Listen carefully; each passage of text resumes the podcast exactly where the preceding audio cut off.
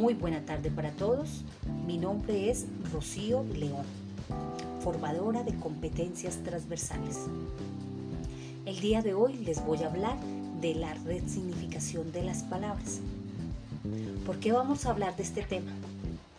Porque cada ser humano, cada persona, le da un sentido, le da un significado a cada palabra que utiliza, a cada palabra o conversación que tienes con otras personas.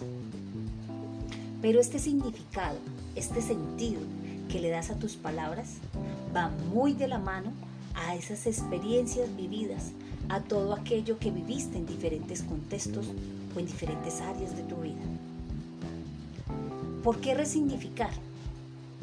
Porque cada uno de nosotros necesita avanzar, entender, aprender y reconstruir nuevas realidades. Y cuando hablamos de nuevas realidades, estamos hablando de ese proyecto que para ti estás buscando.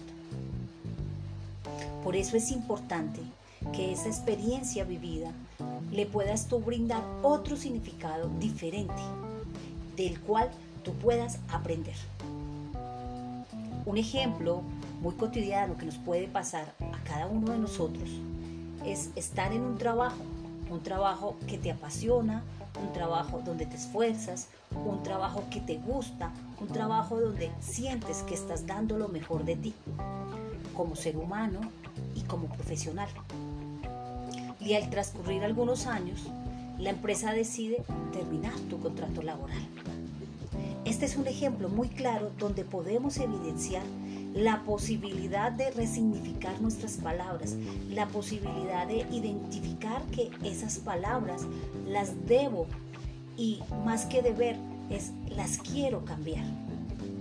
Porque hay un impacto y este impacto puede dejar huellas en ti. Y la idea es que cada persona aprenda de esas experiencias. Entonces aquí se nos hace importante resignificar estas palabras para construir nuevas realidades para tu vida. Que tengan muy buena tarde.